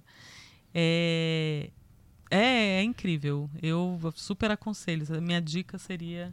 Muito bem. Retrato de uma garota. Agora Tem previsão de estreia já? Não, Tem, é, ano que vem? janeiro de, dois- Janeiro, de, né? de Janeiro. 2000 e... Ah, tem outra dica, então, também. Quem não Quero tinha nenhuma, falar- olha aí. Quero falar de Sinonimes. Já foi Ah, falado aqui. maravilhoso. Já É. tá na nossa. é, Já tá no gente já nosso. é, tá já, varanda. já Já é batido aqui da, da varanda, mas que estreia Em agora. 15 dias, mais ou menos. Né? Daqui a duas semanas. 12 de dezembro, acho. 15 de dezembro por ali. É, acho que é daqui a duas semanas. E é um filme imperdível também. É, Nadav Lapid, israelense. Muito maluco. A gente fica meio perdido assim. E o filme vai assentando com o tempo e fica com a gente dias. Eternamente. É, é muito, muito forte e, e indicadíssimo também. Muito bem. E você, Thiago? Eu vou recomendar a nova temporada de uma série sobre a realeza. Não, brincando. Daqui a pouco eu comento quando, quando a Cris. Não, não falar vai, não sobre vai isso. Roubar eu a dando indicação isso, de outras dando pessoas. para as pessoas não, não desligarem o, o podcast. Não, eu vou recomendar rapidinho a nova temporada de um podcast que eu já recomendei aqui, que chama You Must Remember This. É podcast de cinema da Karina Longworth. E essa temporada nova é, eu achei super interessante, porque ela faz toda uma análise de um filme da Disney que virou um filme maldito da Disney, que a própria, o próprio estúdio esconde até hoje, que chama A Canção do Sul. É de 1946. Ah, eu gosto. E que, é, então, nos Estados Unidos ele não foi relançado em DVD, em VHS, de maneira nenhuma, porque lá ele é Sério? acusado de ser um filme racista. Ah, Então, porque tem uma visão nostálgica do, do- das plantações, dos negros nas plantações, enfim. Foi, foi muito. Foi concebido de um jeito duvidoso e virou um- uma grande polêmica pro, pro estúdio. E o podcast analisa cada aspecto desse filme, por que ele foi construído dessa maneira e como ele foi até relançado algumas vezes e relançado com sucesso. E, por exemplo, nos anos 70, nos anos 80, relançado nos cinemas. Mas a Disney trata como um filme quase secreto, que não querem mostrar pra ninguém. Então vale a pena ouvir, muito interessante. Interessante. E você, Chico? não tenho nenhum. Então tá bom. Sério, Chico? Como assim? Cris, sua Ah, vez. sei. Eu fiquei um pouco fora, de, né, eu tava viajando, então... viagem. Indica Indica uma um- viagem. De uma lanchonete, alguma coisa. Uma coisa Lanchonete. Cadê Cris, você, fala o que o povo quer saber. Bom, finalmente estreou a nova temporada de The Crown, aguardadíssima. É, ele- ela tem uma estrutura que ela já flertava no- na temporada anterior, que é de episódios que se encerram neles mesmos, assim, é tipo um, um, um, um casozinho, né, um episódio histórico, e ele vai e começa naquele mesmo. Pra mim, eu vi, eu vi os primeiros episódios aí, metade, cinco primeiros episódios, e falei, é, por enquanto tá, tá nisso. E eu acho isso às vezes um pouco excludente. Por exemplo, nos cinco primeiros episódios eu não tenho o Príncipe Charles ainda, porque as histórias não, não, não, não tem a participação dele, então simplesmente ele não, não aparece, não, não tá na sala de jantar. É, essa essa temporada, a grande, o grande diferencial são os atores, né? Agora os atores eles mudaram completamente o, o elenco. Tem só um ator que volta da, da primeira temporada, não Quem vou dar spoiler. volta? Ah, não, desculpa. Uma participação que me deixou bem feliz. Eu falei, nossa, ainda é ele. É, mas a Olivia Colman tá, assim, maravilhosa. As pessoas estão todas com saudades dos outros personagens. Eu tô com um pouco de saudade da Vanessa Kirby, porque pra mim, a, a- que faz a Margaret, porque pra mim a Helena Bonham Carter tá sempre fazendo a louca, então não fez muita diferença pra mim. é mais um papel de louca dela dos filmes do Tim Burton. É, mas, não sei. Tô, tô, tô, tô, tô precisando terminar de a temporada pra dar um parecer definitivo, assim. É eu que vi com a Cris os cinco episódios. É, isso, isso que você levantou do fechadinho, sempre me incomodou um pouco. Acho que toda temporada, todas as temporadas tiveram isso, né? Você pode assistir o episódio nem na ordem exatamente cronológica, que não vai fazer tanta diferença assim, um pouco, mas não muita. É, mas o, o que eu acho mais destacável dos meus cinco episódios que a gente viu é o terceiro episódio, que é sobre um, um desastre, digamos assim, que acho que ele vai mais profundo nas relações é, sociedade, governo, realeza. Dá pra gente fazer um paralelo até com como esse tipo de acontecimento é tratado hoje. Então eu acho é um, um episódio mais interessante. Mas ele continua tendo um padrão muito parecido com os outros temporadas É- é são muito bons acho que a qualidade é muito interessante e a questão de você viver a, a história da Inglaterra vista por pelos ingleses, né? Que a gente conhece fatos históricos aqui e ali, mas talvez não tão profundamente assim. E também não gosto nem um pouco das interpretações de Helena Bonham Carter. Saudades de Margaret, antiga, enormes. A Vanessa Kirby. Não, e no terceiro episódio tem uma cena que vocês, vocês não assistam nada, corram pro final do- desse episódio e me contem o que, que é aquela cena. A cena é um close da- do rosto da Olivia Colman, spoiler mesmo, tá? Rosto um pouco virado. E aí a câmera fica lá, deve ficar um minuto no rosto dela, até ela retrata a lágrima nascendo do olho dela até escorrer, escorre uma só. Assim, é uma, um- Parece um daqueles vídeos de, de alta definição, de, de fundo do, do Windows, assim, é um vídeo, uma, uma lágrima perfeita, assim. Aí eu fui pesquisar como eles usaram, que CGI eles usaram para fazer essa lágrima.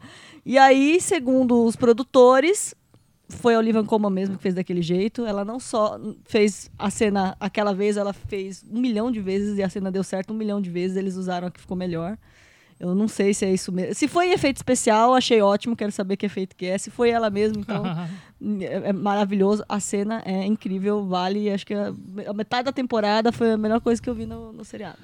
Ô, Michel, eu lembrei de uma coisa que eu quero falar. Vamos lá. O filme não tá em cartaz em São, em São Paulo mais, mas ele deve estar em cartaz em algum lugar do Brasil por causa do, do circuito de arte.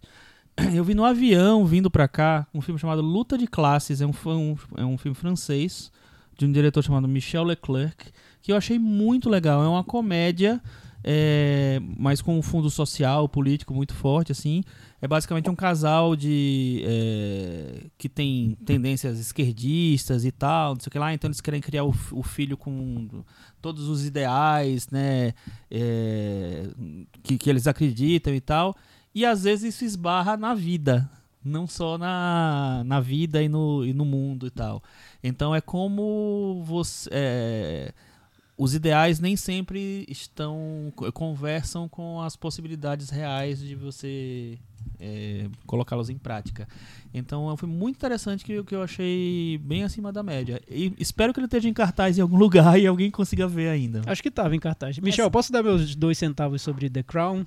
Pode, eu vi por os... favor, claro. Não, eu- eu- como se não fosse fazer alguma diferença. Eu vi os dois primeiros episódios ainda. Não vi o terceiro que tem a famosa lágrima. Eu- mas eu já vi frames dessa lágrima. É impressionante, realmente. Eu, Tem que ver, tem que achar, tem que procurar um GIF, eu, Thiago. vou, eu tô Procura um esperando GIF. um dia especial pra eu ver esse episódio. Vou acender uma vela e, e ver esse Mas eu É senti um triste, é pouco. muito eu eu- eu vou, vou só discordar um pouquinho de vocês. Eu me surpreendi um pouco com a Helena Bonham Carter, porque eu tenho uma birra dela. Eu acho que ela sempre tá tão caricata, mas talvez por causa dos filmes do Tim Burton que exigem uma interpretação mais caricata. Então eu, eu gosto muito da Margaret, da, da Vanessa Kirby. Não me incomodou tanto assim. A dificuldade que eu tive foi me desapegar da Claire Foy. Eu sinto muita saudade É, da Claire eu Foy. também, eu também. Tô quase abandonando. Porque eu, não, eu vejo a Olivia Colman, eu vejo a favorita, não vejo a rainha. Eu, eu tive uma impressão, assim, eu não desgosto da interpretação da Olivia Colman, mas eu sinto que a Claire Foy fazia um esforço maior para emular a Elizabeth do que a Olivia Colman. É, Até no, no, no- no jeito de falar, no- não sei, tem várias, tem várias É porque eu acho que tem, tinha uma inocência na Claire Foy que parece que tem um salto muito grande pra chegar na Olivia Colman, que não tem, não vejo essa inocência de maneira alguma. Mas tudo bem, é, a Mas gente é vai embarcar. Passou. É, passou, realmente. Acho que É no tipo- meio do é caminho tipo ela bateu a cabeça, irlandês. caiu a coroa na cabeça dela. Mas, Mas- mas o tempo? Mas, a, mas e ela. o tempo que passa. A Olivia Colman começa com ela com 34 anos. Eu acho que dava pra fazer Claire Foy ainda com 34 Dava, anos, com dava. alguma Mas coisa de acho que não maquiagem. dava era pra acho pagar o salário não é. Ela não tá tão velha assim ainda. Ma- E essa acho estrutura, dava de, pra e essa um estrutura de episódios que funcionam como mini filmes, eu acho que é bem conveniente, porque cada um, a Super. pessoa pode começar na terceira temporada e, E bola depois pra querer frente, atrás e ver vamos o lá. restante. É, o que eu senti falta por enquanto, mas talvez aconteça, é do- da conexão entre, entre esses episódios mais avulsos, né? Porque tem que ter alguma conexão pra gente Ah, tem embarcar a na questão do temporada. primeiro-ministro, quer É. dizer, a história tá, tá É. rolando ali, mas Eu achei frágil O a primeiro-ministro, ele não tem o impacto que tem o Churchill, quer dizer, é É, impossível, né? Então tem essas coisas que... Eu tava conversando com a Cris antes. é, a temporada anterior tem a Segunda Guerra Mundial, quer dizer, nada que vai acontecer nessa temporada vai ser tão grandioso quanto a Segunda Guerra Mundial. Então tem que dar um desconto porque a história tem esses momentos agora. E, e uma coisa A que Margaret Thatcher, quando chegar, vai ter outras situações de impacto, mas até lá tem situações importantes acontecendo que nós vamos, vamos ter que passar por esse. Exatamente. E o que eu acho que continua acontecendo comigo com a série é que os episódios são envolventes, tem toda uma produção ali, cara, você nota que teve um grande trabalho envolvido, mas quando termina o episódio eu vou pensar sobre eles, geralmente não tem nada, né? Tem muitos episódios de fofoquinha da, da corte que são saborosos, mas no final não, não te deixam com muita coisa, né? No final. Não, não tem. E, e- e, assim, vale lembrar que é, é- é uma série baseada exatamente nessas conversas da rainha com os primeiros ministros, né? A, a raiz da, da- é uma peça chamada The Audience. É, então, quando, sei lá, quando o primeiro-ministro é, é meio fraco, os episódios vão ficando fracos e aí nós vamos vendo e tal. É que, é que eu, eu não sei, eu não sei se eles vão manter o que foi interessante na primeira temporada, que é essa sensação de que a gente está descobrindo um mundo que a gente não conhece, os hábitos, o, o- o- a liturgia da coisa. Como a gente agora que, que assiste a série já conhece isso, eu não sei se eles vão conseguir nos surpreender nessa, nessa temporada. Por enquanto, mas eu ainda vi muito pouco. Tem algumas coisas que, que ali na frente vai- vão ter, sim. É, eu vou destacar um filme que está em cartaz brasileiro, que ganhou prêmio em Rotterdam de 2018, que é o Azog Nazaré. Dirigido acho que pelo Thiago Melo, que é mais um dos diretores do Nordeste que, tem que estão se destacando aí. É um filme sobre uma guerra entre religião e o maracatu. Então, uma pessoa que está ali entre o conflito de, de querer, não sei nem como falar, qual verbo utilizar para o maracatu, cultuar o maracatu, ao mesmo tempo tem uma família religiosa. Praticar, é, É, então e esse conflito É ali dançar mesmo. Dançar o maracatu, é verdade. explosivo ali. Então eu, eu acho o filme muito interessante. É um filme, aqueles filmes menores assim, mas eu acho que um filme de impacto, um filme que consegue ser explosivo, me vale, vale muito As a pena. cenas do canavial são ótimas. É, exatamente. E outra coisa, só destacar um filme que a gente gostou tanto e que passou tão pouco nos cinemas e agora tá, tá nos streams, tá no Canal Brasil, tá no Now, que é o. Ai, agora esqueci o nome. Tava aqui na ponta da qual, língua. Michel? Qual, qual No filme? fim do mundo, o brasileiro. No fim do No fim mundo. do ah, no coração do No Coração mundo. do Mundo. Ah, o Coração do é. Mundo tá aí agora pra quem, quem, Delícia quem filme, quiser ver, filme. disponível. Você viu? É, acho que vale a pena. Ah, não vi. A gente falou do episódio 192, era uma vez em contagem. Foi um episódio sobre ele. Pra você ver Ah, como vi, a gente, claro como que a gente vi. destaccou. Lógico Então, acho que- que-. Não é É, merece, merece ser visto e talvez É tenha passado né? em É. branco em muitos locais. Muitos cinemas nem estrearam, então, como tá aí em amplo acesso, vale a pena. Eu- ser visto. a gente fez um episódio sobre É, ele. foi, acabei de É, falar, é é, um um dos- 92. Um belo filme do brasileiro do ano, um dos melhores. E agora tem aquele Sim. momento, né, Thiago? Cantinho do ouvinte. Com o Thiago Faria. E hoje com o Chico cantando. É, né? Ah, os dois Nossa, agora melhorou. xoxo, eu que agora falei, foi. eu falei. Não teve, Você foi. cantou? Não, Não, o Michel disse jamais. cantinho do ouvinte com, com o Thiago Faria. Ah, Xoxo, bem xoxo. É, enfim, o Acho que os ouvintes até pararam de ouvir depois que eu falei. Semana passada nós falamos sobre Doutor Sono, tentamos falar sobre Doutor Sono. Por quê? Porque a gente não entendeu muito bem. Você chegou a lugar nenhum na nossa conversa? Eu não vi achou? ainda. Nossos Semana ouvintes- que vem eu dou meu pitaco. Nossos ouvintes deixaram comentários no cinemanavaranda.com. O Vander Santos, por exemplo. Vamos lá, assisti ontem Doutor Sono e tava até agora decidindo se gostei ou não do filme. Vocês só pioraram a minha dúvida. O terceiro ato eu gostei tanto porque eu abracei o ridículo e entrei na história. Parecia uma grande festa de Halloween onde os personagens de O Iluminado se juntaram para fazer stories pro Instagram. Achei tudo tão maravilhoso, enfim. Ainda não sei se amei ou achei zoado demais esse filme. É, então Ele tá que nem a gente. mais ou menos na, na nossa sintonia. O Henrique Tá Miura apareceu aqui no- Retornou no, Henrique Miura blog, com tudo. Porque na, no episódio passado, Michel, você falou que ele estava meio ausente e tudo mais. Ele disse que o hábito dele mudou e agora ele escuta o podcast no carro via Spotify. Ele fica umas duas horas no trânsito de Campinas, então dá para escutar um podcast e mais um pouco de outro por dia. Então, em tese, não estou online para fazer comentário, mas mentalmente continuo querendo matar alguns. Bato a cabeça no volante. O- ele disse que o episódio do Scorsese falaram muito mal de muito filme, não colocaram Toro Indomável no top 5, porque foi culpa do Michel, vontade de escarnar, enfim. Ele nem sempre vem ao blog, mas está sempre acompanhando. Aliás, eu queria fazer essa pergunta, já que a gente está com, com a Cecília aqui. Qual seria o seu top 5 do Scorsese? É, é- é Meu chato perguntar five. assim do, do nada, já mas... deu O curso de primeiro- Scorsese, Aí, qual viu? seria o seu top 5? O meu primeiro é o. O. Ih, esqueci. Eita! A época deu branco. A época da inocência, É, olha. que é o Scorsese, que é menos Scorsese, mas é a época da inocência. Em segundo lugar é o irlandês. Eita. Em terceiro lugar é o Os Bons Companheiros. Em quarto lugar é o Depois de Horas. Olha que curioso. E Todos em adoramos depois de quinto horas aqui. lugar é o. Ai, agora o quinto lugar fica sempre mais difícil. Depois você vai se arrepender. É, né? Fazendo assim de, de Tem alguns aí. É, o Taxi Rei da Driver, Comédia, o Rei da Driver. Comédia, Toro Indomável. Putz, eu vou botar o Rei da Comédia. Opa. Que bom, que foi o nosso, nosso Que favorito. É. Não, porque Taxi Driver eu adoro, mas eu Mas não acho esses top five, outros ai, meu Deus. mais poderosos. Muito bem. Eu, não, eu vou jogar você da varanda. Sei que você dizer, eu, sei que você dizer, eu adoro Deixa Taxi a pessoa Driver, na mas... liberdade de fazer o top dela. Você ia dizer que Coringa é melhor. Por isso eu não gosto. Ixi. Oi? Não, desculpa. uma piada. Segue, segue, É, segue, segue, o baile. jogo. O Daniel, caros, adorei o episódio dessa semana. Geralmente escuto o podcast no avião, que muitas vezes é um momento melancólico. Por questões de trabalho, passo a semana longe da família. Cinema na Varanda é sempre um ótimo companheiro. Essa semana cheguei em Congonhas rindo com o episódio.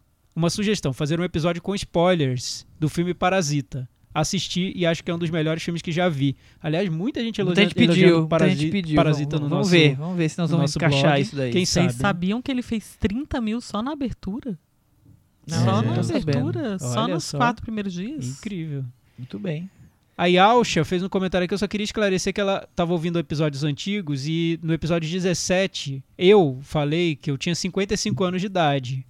Aí ela disse, como assim? Eu achei que todos vocês tinham 25, 30 anos. Acho que pensei isso por causa das suas vozes e o fato de nunca ter visto fotos de vocês. Então, Yalcha, eu tava brincando, eu não tenho 55, não vou dizer a idade, mas interessante você ter pensado que era 25, porque só mostra que tem um lance meio Scorsese aqui no, Dizer. no nosso podcast, ninguém sabe a Ele, idade. ele não tem a- essa, essa, essa idade fisicamente, mas assim, a alma. Exato, a alma é de 12, né? 11. Vamos dizer que tá, ent- tá entre um e outro. Entre 1 e 80, né? Tá- Entre os tá- 25 tá- e 55. É o irlandês, né? A coisa oscila ali no- na duração.